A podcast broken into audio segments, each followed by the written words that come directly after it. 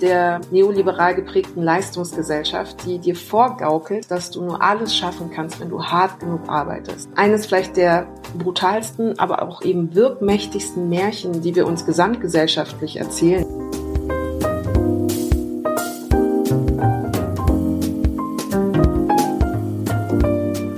Hallo und herzlich willkommen im Sinneswandel Podcast. Mein Name ist Barilena Behrens und ich freue mich, euch in der heutigen Episode zu begrüßen.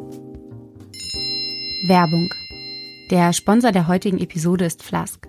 Wer ein bewegtes Leben führt, braucht Alltagsprodukte, die sich den Bedürfnissen anpassen und im besten Fall das Leben einfacher machen. Made for Movement. Unter diesem Motto produziert das Münchner Startup Flask innovative und designorientierte Trinkflaschen und seit kurzem auch den Cup Coffee to Go Becher. Mit dem könnt ihr euren Kaffee unterwegs nachhaltiger genießen. Nicht nur, weil der bis zu drei Stunden heiß bleibt und garantiert absolut dicht hält, sondern auch, weil der Cup aus hochwertigem Edelstahl und damit plastikfrei und wiederverwendbar ist.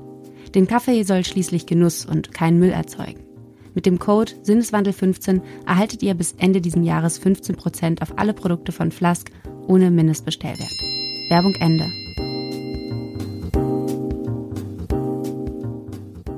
Ich habe es geliebt, wenn mir als Kind Geschichten vorgelesen oder erzählt wurden. Mein Papa konnte das mal besonders gut ausschmücken, so dass ich beinahe das Gefühl hatte, selbst inmitten des Geschehens zu stehen. Einige der Geschichten oder vielmehr die Bilder, die aus ihnen entstanden sind, haben sich fest in meinem Kopf verankert. Sie haben mich geprägt in meinem Leben und sogar den Entscheidungen, die ich getroffen habe. Eine Geschichte kann die Welt retten, ebenso wie sie zerstören. Eine Geschichte kann Wahlen entscheiden, Kriege auslösen, aber auch Menschen miteinander verbinden. Das behaupten zumindest Samira El-Wazil und Friedemann Karik. Die zwei AutorInnen haben ein Buch geschrieben, Erzählende Affen. Das handelt von Mythen, Lügen, Utopien, Geschichten eben, die unser Leben bestimmen.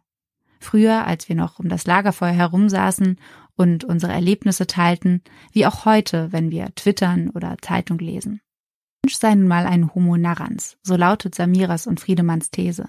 Mit ihrem neuen Buch wollen sie aufzeigen, welche kollektiven Erzählungen uns heute gefährden und weshalb es an der Zeit für neue Narrative ist. Aber wie soll das gehen? Kann es wirklich gelingen, den Klimawandel so zu erzählen, dass wir ins Handeln kommen? Was hat das damit zu tun, was wir über uns selbst erzählen, wer wir glauben zu sein und als wer wir gesehen werden wollen?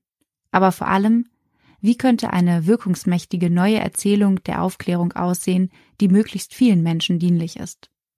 Über diese Fragen habe ich gemeinsam mit Samira El-Wazir und Friedemann Karik diskutiert und dem Ergebnis dieses Trilogs könnt ihr in der heutigen Episode lauschen. Unter allen Hörerinnen und Hörern, die uns via Steady supporten, verlosen wir übrigens zwei Exemplare von Erzählende Affen. Mehr dazu in den Shownotes. Vielen Dank.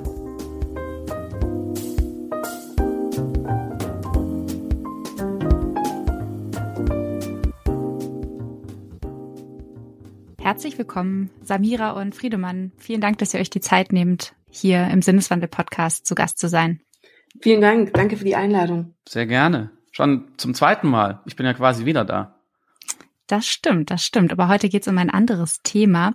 Es geht um Geschichten. Und deswegen würde mich als allererstes interessieren, mit welcher Geschichte seid ihr denn eigentlich aufgewachsen? Oder vielleicht anders gefragt, gibt es eine Geschichte, die euch besonders geprägt hat als Kind oder vielleicht auch später im Leben? Das ist eine schwere Frage, oder? Ähm, ich habe, glaube ich, drei Antworten darauf. ähm, die große Welt der Disney-Filme hat mich wahnsinnig geprägt. Also im Grunde genommen die Märchen, äh, von Grimm in eine popkulturelle Form gegossen, äh, mit Hilfe von Walt Disney. Und darunter wiederum sehr stark geprägt worden von Die Schön und das Biest, also ein Bücherwurm, der hinter die Fassade von allem blicken kann. Das hat sehr viel, sehr stark mit mir resoniert.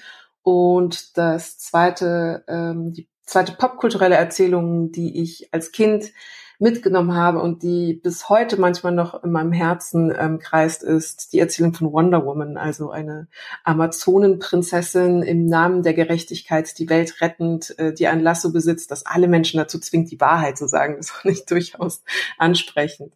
Mhm. Beeindruckend. Ich habe, ich hatte, ich ja, ich hatte Zeit jetzt nachzudenken und gleichzeitig ähm, war es natürlich eine sehr schöne und ausführliche Antwort ich, ich glaube, mein, mein Vater hat uns als Kindern ähm, wirklich dicke Kinderbücher vorgelesen. Also nicht Kinderbücher, aber wirklich so Jugendbücher ähm, über Wochen und Monate natürlich. Zum Beispiel äh, Michael Endes Die unendliche Geschichte. Und ich weiß noch, dass ich weite Teile dieses Buches wirklich geglaubt habe, dass das eine unendliche Geschichte ist. Und ich war hochgradig enttäuscht, als es dem Ende entgegenging, weil das hatte ich nicht kapiert. Ich kann mich auch gut erinnern an die Zeit, als meine Eltern mir noch äh, Geschichten vorgelesen oder auch frei erfunden welche haben. Und an viele kann ich mich wirklich noch sehr, sehr gut erinnern. Jetzt seid ihr aber als Autorinnen und Autoren ja selbst Geschichten erzählende. Und ich nehme an, dass wer eine Geschichte erzählt, der tut das ja nicht ohne eine Intention. Deswegen würde mich interessieren, was hat euch denn eigentlich bewegt, genau zu diesem Thema, also dem Sinn und der Entstehung von Erzählungen, von Narrativen, überhaupt ein Buch zu schreiben?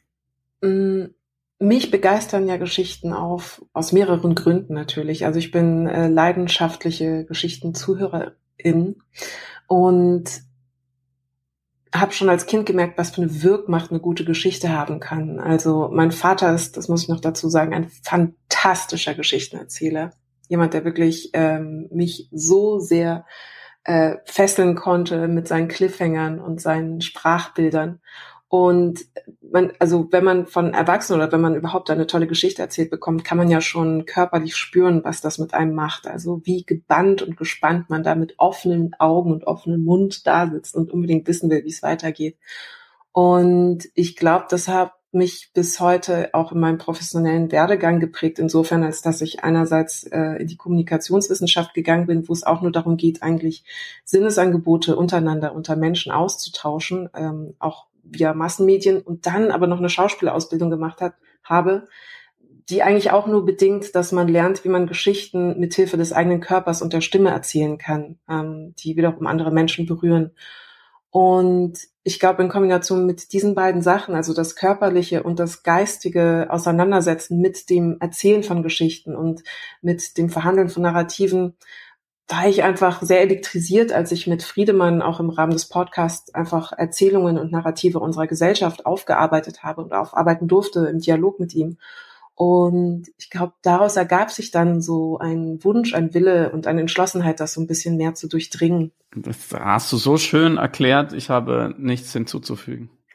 Dann habe ich dafür eine, eine Frage an dich, Friedemann. Und zwar, wir haben jetzt mehrere Begriffe hier irgendwie so in den Pott geworfen, oder ich zum Teil auch schon, und zwar Geschichte, Erzählung und Narrativ oder Narration.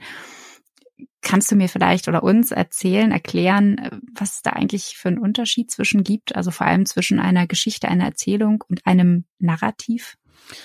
Sehr gerne und es ist interessant, weil das wurden wir bisher tatsächlich, glaube ich, noch kein Mal gefragt bei einigen Interviews zum Buch.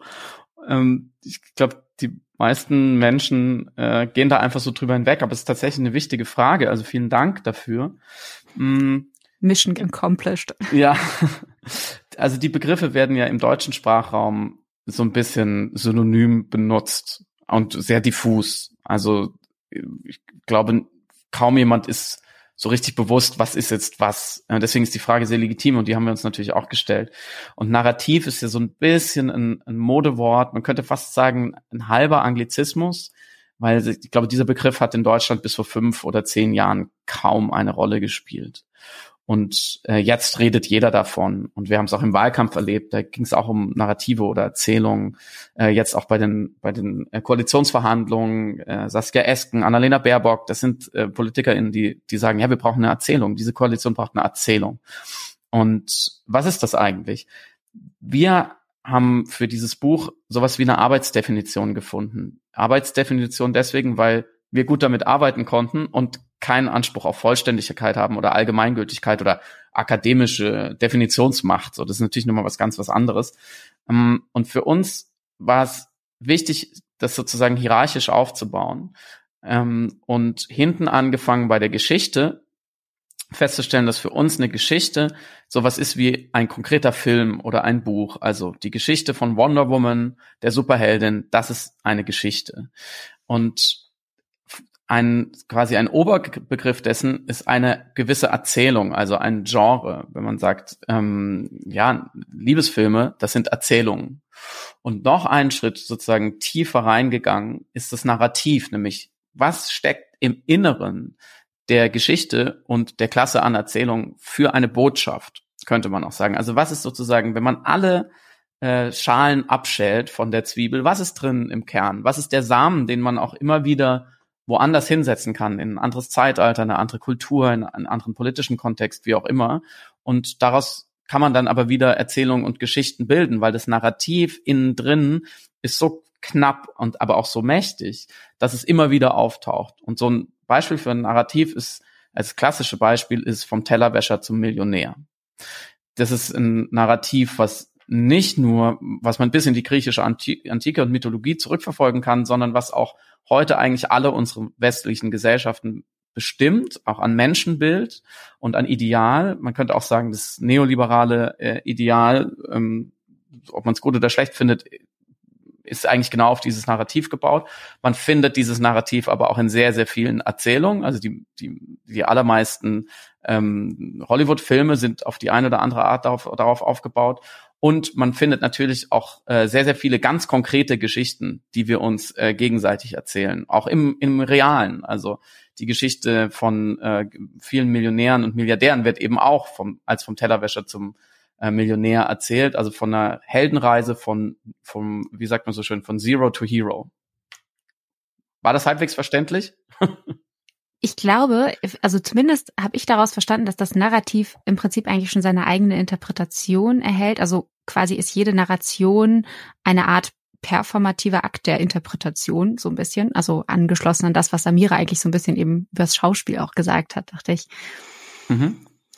Und du hast jetzt eben schon eigentlich so ein, ein erstes Narrativ genannt, nämlich äh, vom Tellerwäscher zum Millionär, so ein bisschen das amerikanische, aber auch ja, mittlerweile gut in Deutschland angekommene, ähm, ja eigentlich neoliberale Glücksversprechen. Und mich würde interessieren, ähm, vielleicht magst du mir eine Antwort darauf geben oder kannst mir eine Antwort darauf geben, Samira. Wer schreibt denn eigentlich diese Geschichten? Also ähm, ich meine, ihr seid Autoren, Autoren, Autorinnen, Autoren, ähm, aber dieses Tellerwäscher-Bild oder diese Geschichte, die hat ja nicht irgendwie jemand einmal niedergeschrieben. Also wo kommt die her? Die ist sehr speziell, vor allem weil sie so kompatibel ist mit unserer Art, die Wirklichkeit wahrzunehmen. Ähm, also wir sind sehr anfällig für Zustandsveränderungen um uns herum und versuchen die für uns mit Sinn aufzuladen und zu verrationalisieren und zu verstehen. Im Grunde genommen versuchen wir ja die ganze Zeit nichts anderes als zu verstehen, was um uns herum passiert und gleichzeitig ähm, beim Verstehen und bei dem Verständnisprozess auch nicht umzukommen. Das sind so unsere beiden Hauptantriebsmotoren. Äh, und ähm, vom Tellerwäscher zum Millionär ist deshalb auch so ein, eine Erzählung, die eben so dominant zum Teil ist. Und ich komme auch gleich darauf zurück zu erklären, wer sie wohl geschrieben haben könnte. Ähm, weil sie die Grundessenz, wie wir Geschichten denken mit unserem Gehirn, also du hast einen Ist-Zustand und dann passiert irgendeine Veränderung und dann hast du einen möglichen Soll-Zustand. Äh, mit genau dieser Art eben die Wirklichkeit wahrzunehmen, ist vom Tellerwäscher zum Millionär sehr kompatibel, weil es die Erzählung von jemandem ist, der sich eine Herausforderung stellt, irgendein Problem zum Beispiel oder eine Hürde, die er meistern muss, irgendeine Veränderung an sich vollzieht oder eine Veränderung im der Umwelt, in der er sich befindet, wo das Problem ist. Zum Beispiel, da ist eine Mauer und der schlägt die nieder. Oder da ist ein Tier und das besiegt er. Oder da ist ein Wald und den holzt er. Und dadurch überwindet er diese Hürde und erreicht dann den erwünschten Sollzustand, also eine neue Situation, äh, in der er sich dann befinden kann. Und das ist im Grunde genommen der ähm, menschliche Zustand, den wir ja schon von jeher hatten. Also ob wir jagen, sammeln, äh, leben gegangen sind, ob wir uns gegenseitig beschützt haben oder unsere Familie verteidigt haben oder unseren Besitz vor anderen verteidigt haben oder so, ging es immer darum, irgendeine Form von Veränderung an sich selbst oder eben an anderen zu vollziehen, um genau diesen, diesen Schutzmoment herzustellen. Das heißt, das ist eigentlich eine sehr natürlich ist vielleicht das falsche Wort, aber wie gesagt, sehr kompatible Art mit unserer, mit unseren kognitiven Fähigkeiten.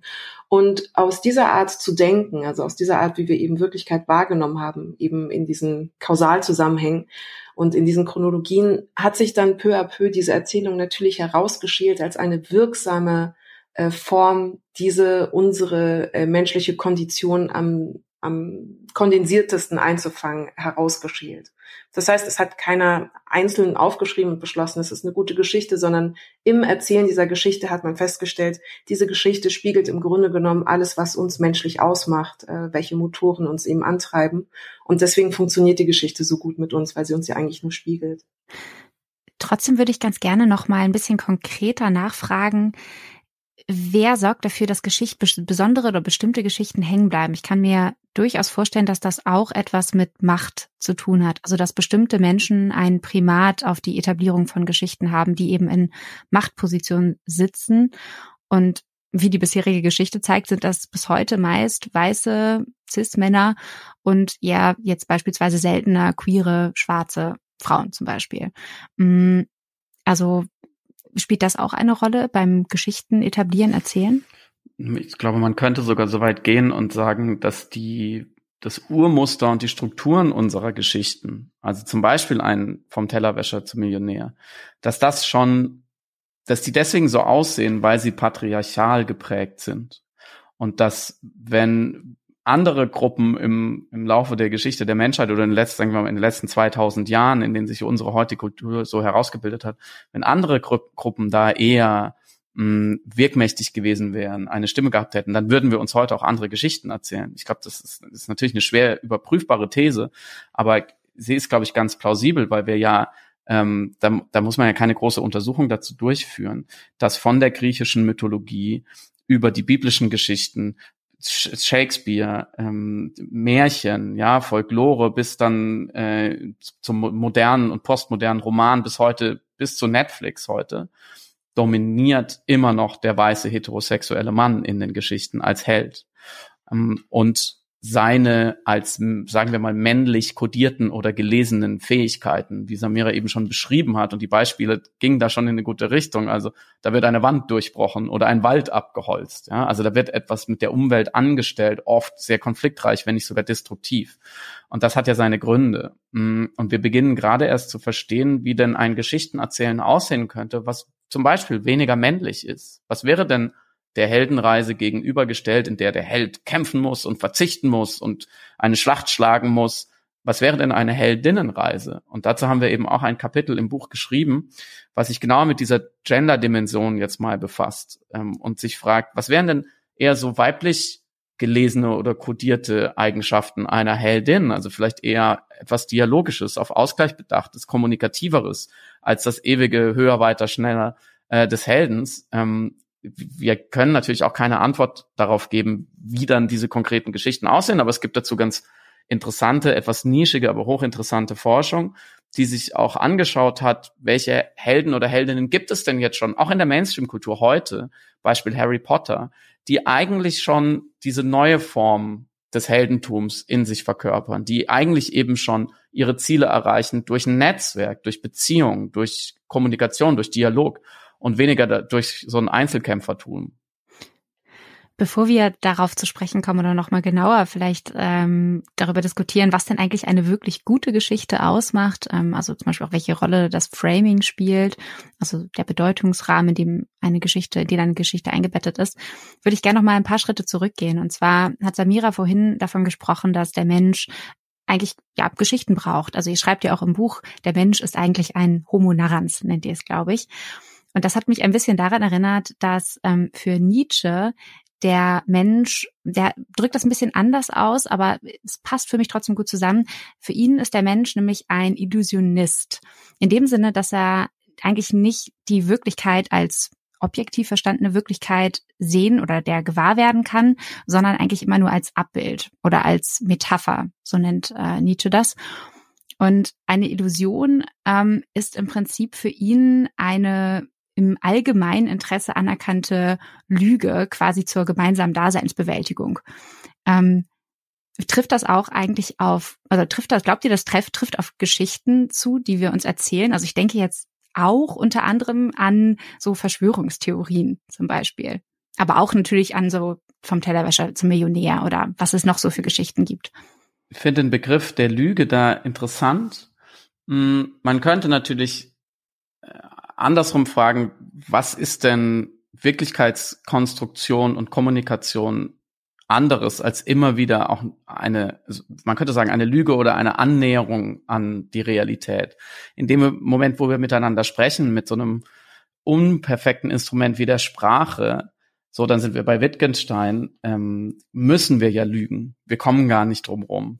Und wenn man sich einmal darauf eingelassen hat, dass wir nicht, nicht in Geschichten denken und kommunizieren können, also dass wir alles, was wir wahrnehmen an Wirklichkeit, unweigerlich in eine Kausalität packen, in eine Zeitlichkeit, in eine handelnde und dem entgegenstehende Macht, also diese, diese Definition einer Geschichte erfüllen, hm, dann wird es immer ungenau.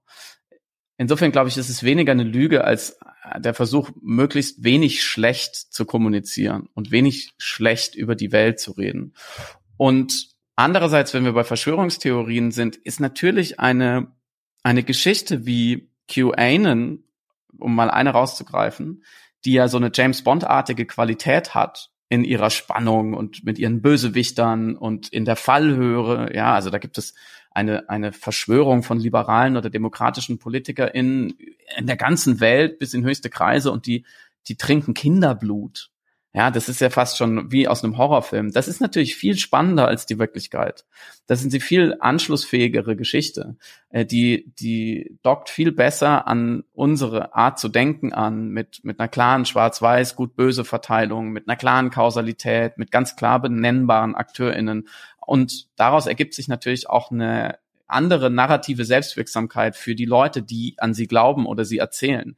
Diese Leute sind auf eine Art viel ja mächtiger in ihrer eigenen Weltsicht als ich zum Beispiel. Ja, ich muss erst wahnsinnig kompliziert Zeitung lesen und mich bilden und ja beide Seiten beachten. Und da gibt's noch eine dritte Seite und alles ist nicht so einfach in der Demokratie.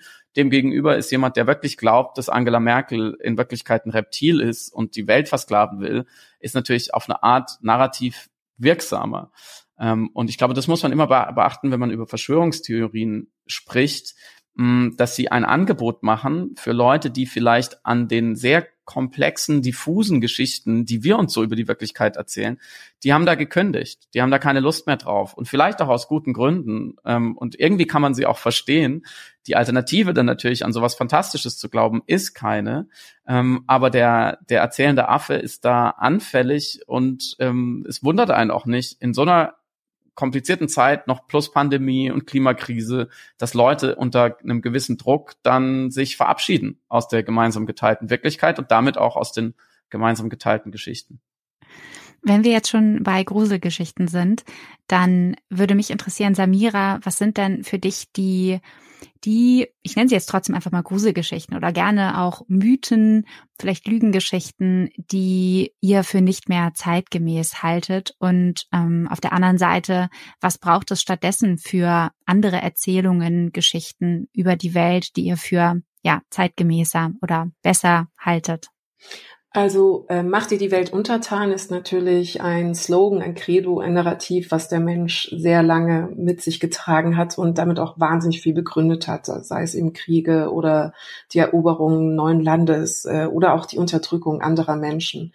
Ähm, das ist natürlich unfassbar obsolet und nichtsdestotrotz kommen, merken wir auch im Alltag, dass wir nach wie vor in so Dimensionen denken wie, naja, wir müssen jetzt äh, die Umwelt auf die und die Art und Weise kontrollieren, weil wir eben Menschen sind und wir die Zivilisation mitbringen. Ähm, macht aber auch deutlich, wie wir eigentlich diesbezüglich narrativ funktionieren, weil wir uns mit diesem Narrativ, macht die Welt untertan, ja selber zum Helden, zum Agenten unserer eigenen Handlung machen. Aber im Grunde genommen, also wenn man das Ganze ein bisschen aufzoomt, wir im Grunde genommen die Antagonisten, die Bösewichte in dieser Erzählung sind. Also wir verhalten uns ja antagonistisch dann unserer Umwelt gegenüber. Was ich aber als Erkenntnisprozess beim Schreiben hatte, wo ich dachte, das ist eigentlich absurd, dass wir da noch so fest dran halten äh, und es sich anfühlt wie eine moderne Erzählung, aber eigentlich auch wahnsinnig brutal und archaisch es ist, die Idee der Meritokratie beziehungsweise die Idee der neoliberal geprägten Leistungsgesellschaft, die dir vorgaukelt, und es ist tatsächlich soziologisch und ökonomisch gesprochen ein Märchen, die dir vorgaukelt, dass du nur alles schaffen kannst, wenn du hart genug arbeitest und dir nur viel Mühe gibst und wenn du jeden Tag fleißig zur Arbeit gehst und alles macht, was man dir sagt, dann kannst auch du den äh, Traum des sozialen Aufstiegs in der Hierarchie erreichen. Und das ist eines vielleicht der brutalsten, aber auch eben wirkmächtigsten Märchen, die wir uns gesamtgesellschaftlich erzählen im Rahmen einer globalen Ökonomie. Ähm, und man muss sie ja nur ganz kurz mal gegenhalten. Also würden wir in einer wahren Meritokratie zum Beispiel leben äh, und sagen, die Leute, die viel arbeiten, bekommen viel dafür, dass sie viel arbeiten, viel Status, viel Ruhm, viel Anerkennung, viel Geld. Jetzt schauen wir mal, wer hart arbeitende oder die hart arbeitendsten Menschen unserer Gesellschaft sind. Zum Beispiel Menschen aus den Pflegeberufen oder Menschen, in der, ähm, die andere Menschen ausbilden oder eben Pfleger, Krankenschwestern. Ähm, würden wir wirklich in einer wahrhaftigen Meritokratie leben, dann müssten das eigentlich die fucking Rockstars unserer Gesellschaft sein. Also wir müssten äh, nicht ähm, irgendwie Schauspieler bewundern oder keine Ahnung, andere äh, prominente Personen, sondern wir müssten sagen, wow, ähm, Krankenschwester Linda E. aus äh, der Klinik rechts der ISA, sie ist eigentlich die wirklich das Idol, das alle anstreben sollten und es ist nicht der Fall. Sie, weder hat sie eine Villa auf Ibiza, noch äh, ist sie auf irgendwelchen Postern drauf, noch hat sie eigentlich äh, den sozialen Status, den sie in Anbetracht der Leistung, die sie erbringt, in Anbetracht der Arbeitsstunden, der physischen und emotionalen ähm, Arbeit, die sie der Gesellschaft schenkt, sozusagen mit ihrer Arbeit, ähm, das ist alles nicht, entspricht nicht dem Status oder dem, dem, äh, der Würdigung, die sie hat in unserer Gesellschaft. Und das ist für mich eigentlich eines der Belege, dass eine Meritokratie eine ganz große Illusion ist, die aber eben die Leute am Arbeiten halten soll. Das heißt, Amira, wenn ich dich richtig verstehe, braucht es auch ähm, ja eigentlich mm, neue Heldinnen und Helden, die wir außer auserkoren, nee, die wir ähm, benennen die, deren Ideale wir verfolgen können und die unsere Welt quasi nicht zugrunde richten. Mm, was mich so ein bisschen zum Utopiepunkt bringt. Vielleicht magst du dazu was sagen, Friedemann. Was sind die Utopien, die ihr stattdessen oder die euch wünscht, die Narrative, von denen ihr mehr haltet als den jetzigen, die Samira genannt hat? Ich glaube, bevor man so richtig produktiv werden kann und neue Geschichten spinnt, ist immer der erste Schritt, äh, die alten mal ganz genau unter die Lupe zu nehmen. Samira hat schon zwei schöne Beispiele gebracht, aber auch ähm, ihre Manifestation im, im heutigen Diskurs. Also wenn man sich allein mal das Wort oder die, die, das Narrativ des, des Wachstums anschaut, was ja immer noch von vielen Menschen, sagen wir mal in Deutschland, aber auch vielen Parteien, die wir wählen können, den allermeisten Parteien, auf die eine oder andere Art hochgehalten wird. Also selbst die Grünen sprechen vom äh, klimagerechten Wohlstand. Ja, also sie halten an einem Wohlstand fest, sie halten an einem Wachstum fest. Ähm, das wird nicht wirklich zur Disposition gestellt. Da merkt man, dass dieses macht euch die Erde untertan, seid fruchtbar und vermehret euch, das heißt dann heute vielleicht ein bisschen anders und hat weniger religiöse Ladung, ist aber eigentlich immer noch das Gleiche. Der Planet ist dazu da, dass der Mensch wächst und dass der Mensch damit anstellen kann, was er will. Und ich glaube, der erste Weg zu besseren oder vielleicht sogar utopistischen Narrativen führt über diese alten Narrative und diese Ein-Wort-Narrative, die überall versteckt sind, die mal zu entlarven und zweitens sich zu fragen, was ist denn die wahre Utopie? Also was ist denn utopisches Denken heute? Und wenn man sich die naturwissenschaftlichen Fakten anguckt und die Klimawissenschaft ernst nimmt, dann ist es utopisch, davon auszugehen, dass der Status quo, wie wir ihn heute kennen, noch 50 oder 100 Jahre so gesichert sein kann, dass der, dass wir so einfach immer weitermachen können mit diesem bequemen Leben. Das ist die wahre Utopie. Da müssen wir eigentlich mal die Begriffe umdrehen, so wie Samira vorhin auch gesagt hat ist der Mensch eigentlich Protagonist oder Antagonist auf der Welt? Wir sagen, eigentlich ist er der schlimmstmögliche Bösewicht für alle anderen Lebewesen auf dieser Welt. Es geht gar nicht um unsere Geschichte auf diesem Planeten, sondern es geht um das Ökosystem als solches. So kann man sich eben auch fragen, was wird denn uns gerade als Utopie verkauft und wollen wir das überhaupt so? Wollen wir diesen Status quo immer so weiterführen? Und wenn man diese Kritik einmal ja durchdacht hat und sich sich eine Haltung da gesucht hat, dann kann man sich ähm, fragen und ich glaube, das passiert in der Diskussion immer noch viel zu wenig, weil wir so sehr viel über Verzicht reden und über ähm, was alles schlechter wird und was sich ändern muss und wir reden so wenig darüber, was wollen wir denn eigentlich? Also in was für einer Welt wollen wir denn in 20, 30, 40, 50 Jahren leben? Und das sind natürlich auch keine Ansätze, die jetzt originär von uns kommen, sondern ähm, wer zum Beispiel das, ähm, von Maya Göppel ähm, ihr ein, eines das letzte Buch gelesen hat, Unsere Welt neu denken äh, und, und von anderen, ähm, Eva von Redeker zum Beispiel, das ist ja gerade auch eine gewisse Avantgarde oder eine, eine neue Denkschule zu sagen, nach all den Jahrzehnten, in denen wir darüber gesprochen haben, was wir behalten wollen, was früher gut war, was wir nicht verlieren wollen. Lass uns doch mal darüber reden, was wir gewinnen wollen. Und ich für mich einfach als Bürger denke dann immer, naja, also wenn wir es schaffen, in Deutschland sowas wie eine grüne Transformation hinzukriegen und erneuerbare Energien auszubauen oder sozusagen ein Monopol darauf zu geben, ähm, wenn wir es schaffen, ähm, die, die Mobilität zu elektrifizieren, dann habe ich ja als Bürger eigentlich nur Vorteile. Das ist doch eine Welt, in der ich gerne leben würde. Das ist doch auch eine Welt, von der man erzählen kann, dass es keinen Lärm mehr gibt in den Städten, Städte vielleicht sogar autofrei sind, dass die Luft besser ist, dass die Gewässer besser sind, dass wir Landwirtschaft nachhaltig aufstellen, dass wir besseres Essen haben. Ganz banal gesprochen sind ja so Sachen, die man oft vergisst in der Diskussion. Ähm, und das wäre ja schon eine Utopie, die eigentlich keine ist, nämlich dass wir nicht nichts mehr oder so wenig wie möglich kaputt machen und dass es uns so gut wie möglich geht. Nun zeichnen sich ja aber Utopien eigentlich gerade dadurch aus, dass sie nicht realisierbar sind oder umsetzbar. Und das bringt mich so ein bisschen zur Frage, was kann uns eigentlich helfen, neue Narrative, neue Geschichten zu erzählen und die Welt zu bringen, weil es gibt ja diesen einen Satz, den der Philosoph Slavoj Žižek dem italienischen ähm, Kommunisten Antonio Gramsci zuschreibt, nämlich die alte Welt liegt im Sterben, die neue ist noch nicht geboren, es ist die Zeit der Monster. Ist ein bisschen fraglich, ob er das wirklich so gesagt hat. Ähm, in seinen äh, in seinen Gefängnistagebüchern war das, glaube ich. Aber ähm, ich finde diese Beschreibung oder es ist eine ziemlich treffende Beschreibung unserer Gegenwart. Einerseits ist eben der Neoliberalismus Kapitalismus in einer schweren Krise und andererseits bleibt nach wie vor jede Alternative zum Bestehenden für viele Menschen undenkbar. Du hast eben schon das Dogma des Wachstums, des ewigen Wachstums angesprochen. Und so, ja, ist das Ende der Welt manchmal wahrscheinlicher als die Überwindung des Kapitalismus. Deswegen die Frage an dich vielleicht, Samira, was könnte uns dabei helfen? Ich glaube, im Buch nennt ihr das Mentoren ähm, auf dem Weg zu besseren Narrativen.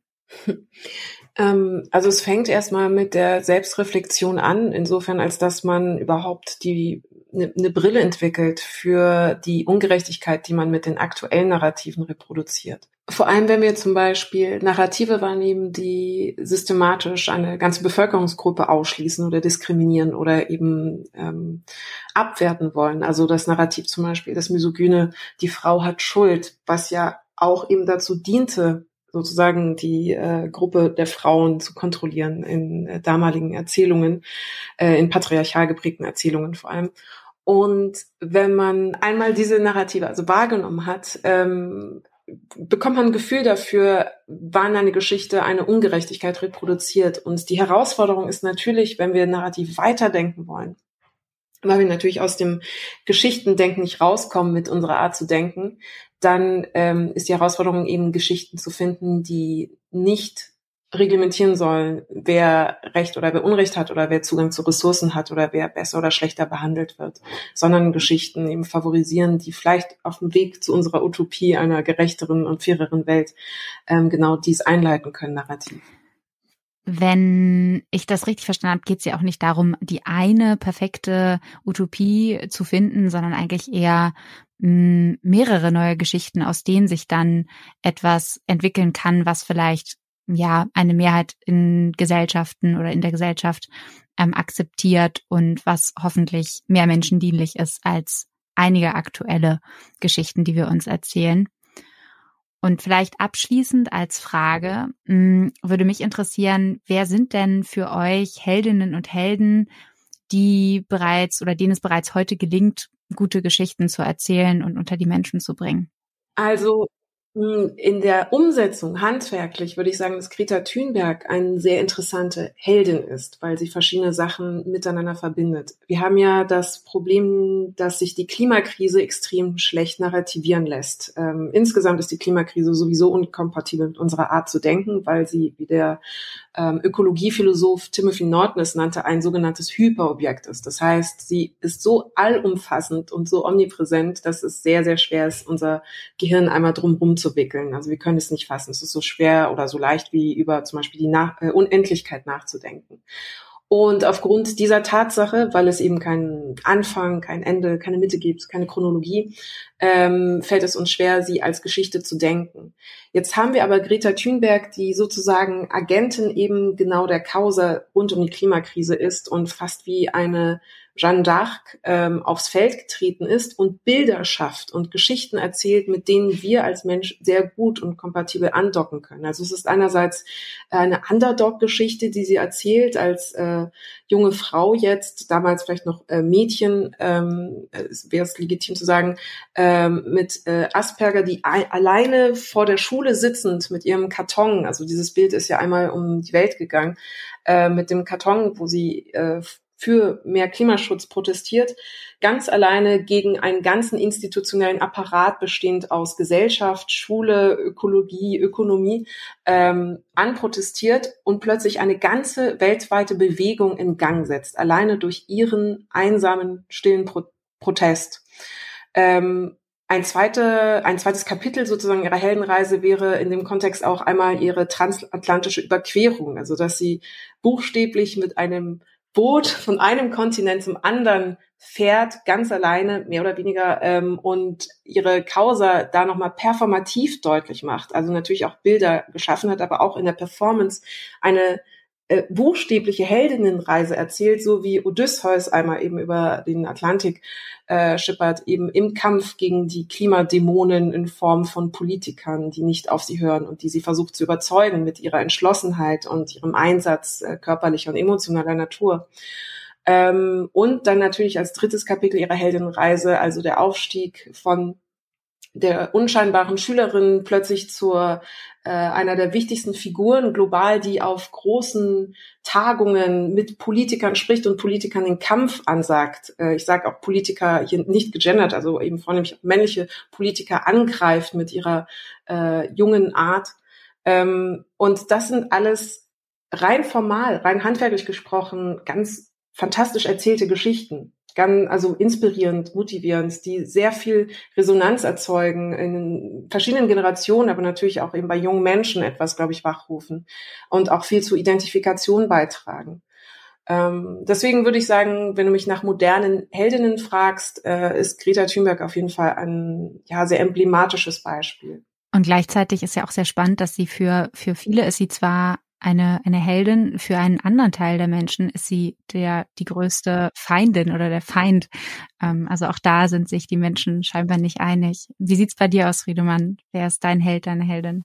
Ja, ich wollte, hätte was ähnliches angefügt wie du, dass gerade die Antagonisierung einer Greta Thunberg als wirklich wie, wie der Antichrist, ja, und ist ja einfach auch irgendwie eine, eine, eine junge Frau, ja, ähm, durch, durch so reaktionäre Autofahrer-PS-Kreise ist ja schon auch wieder, zeigt ja schon wieder, dass sie einen Nerv getroffen hat. Ähm, und jeder, jeder gute Held, jeder gute Heldin ähm, wird auch von, von anderen dann wieder gehasst. Das gehört einfach dazu. Ähm, ich habe noch ein wenig kreatives, aber vielleicht noch interessantes anderes Beispiel, was wer mir persönlich einfällt in der Pandemie, ist natürlich äh, Christian Drosten. Ähm, und zwar, weil er es, glaube ich, geschafft hat, in einer Zeit, in der wir umso mehr auf Wissenschaft hören müssen, aber viele Leute gar nicht wissen, was Wissenschaft eigentlich bedeutet was die da so machen den ganzen Tag, hat er es geschafft, ohne auch nur einen Zentimeter äh, akademischen Boden herzugeben, ohne Kompromisse zu machen in der Redlichkeit seiner Aussagen, ohne sozusagen sein eigenes Fach narrativ zu verraten und doch einfach gutes Storytelling zu machen und nicht so genau hinzugucken, äh, was die, was wirklich seine Forschungsergebnisse sind.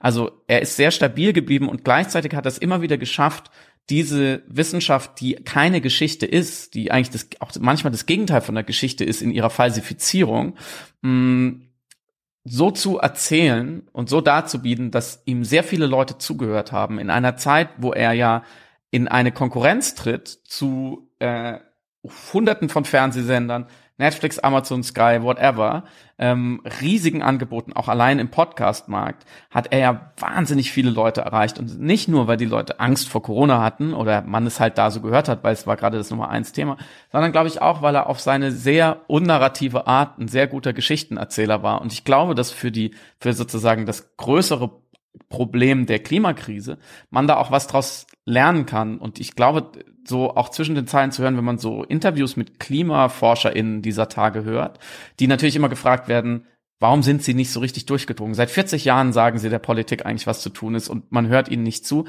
Die sind sehr selbstkritisch gerade. Und die fragen sich natürlich auch, was haben wir vielleicht bis jetzt nicht richtig gemacht in diesem extrem schwierigen Spagat zwischen Wissenschaft und Erzählung. Und ich glaube, da wird es spannend sein, in den nächsten Jahren hinzuschauen, was vielleicht auch aus der Pandemie gelernt wurde. Ähm, weil wenn wir es nicht schaffen, alle zusammen diese Erzählungen von Wissenschaft ähm, das Volk zu bringen und in den Mainstream zu bringen und gewisse soziale Kipppunkte zu erreichen ähm, und noch größere Mehrheiten zu schaffen für eine wissenschaftsbasierte Politik in der Klimakrise, so dann haben wir ein Riesenproblem. Und ich glaube, das wird eine der spannenden narrativen Fragen der nächsten Zeit.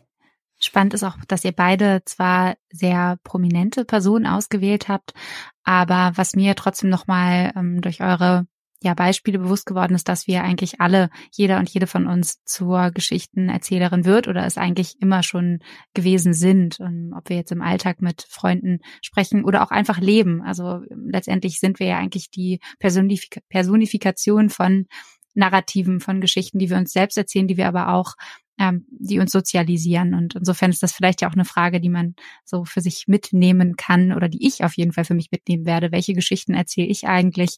Welche Geschichten prägen mich? Und ansonsten, wer noch mehr sich mit Geschichten, Geschichten beschäftigen möchte, der, der liest dann einfach euer, euer Buch. Und das bringt mich dann auch eigentlich zum Ende unseres Gesprächs. Sehr schön, sehr schön hast du das gemacht. ich danke euch sehr für ja für diese Unterhaltung und ähm, vor allem aber auch fürs ähm, Erzählen von Geschichten und ähm, wünsche euch weiterhin alles Gute. Dankeschön. Danke vielmals. Dir auch.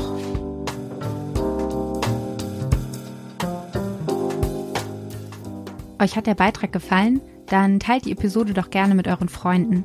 Außerdem freuen wir uns natürlich, wenn ihr Sinneswandel als Fördermitglieder unterstützt. Das geht ganz einfach via Steady oder indem ihr uns einen Betrag eurer Wahl an paypal.me slash Sinneswandelpodcast schickt. Alle Infos zur Episode und Links findet ihr wie immer in den Show Notes. Mein Name ist Marilena Behrens.